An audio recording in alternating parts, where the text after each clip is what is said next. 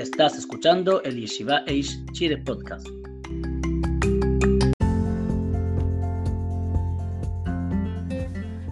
Hola, hoy día vamos a continuar con el alajot de Corea o abrir como paquetes y vamos a continuar con bolsas de leches.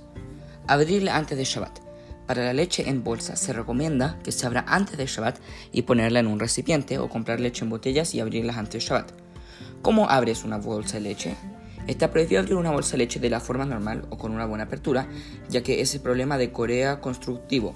Además, como usa el recipiente para servir leche más de una vez, es metaken maná. Y tampoco tiene una fecha de basket header.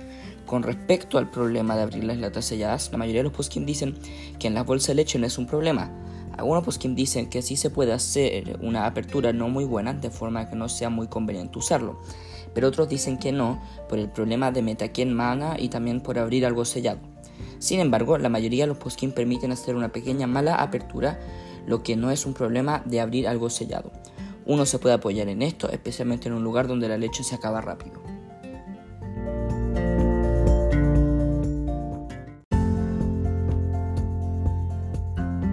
Muchas gracias por escuchar las alajot diarias de la Yeshiva Eish Chile y que todos tengan un excelente día.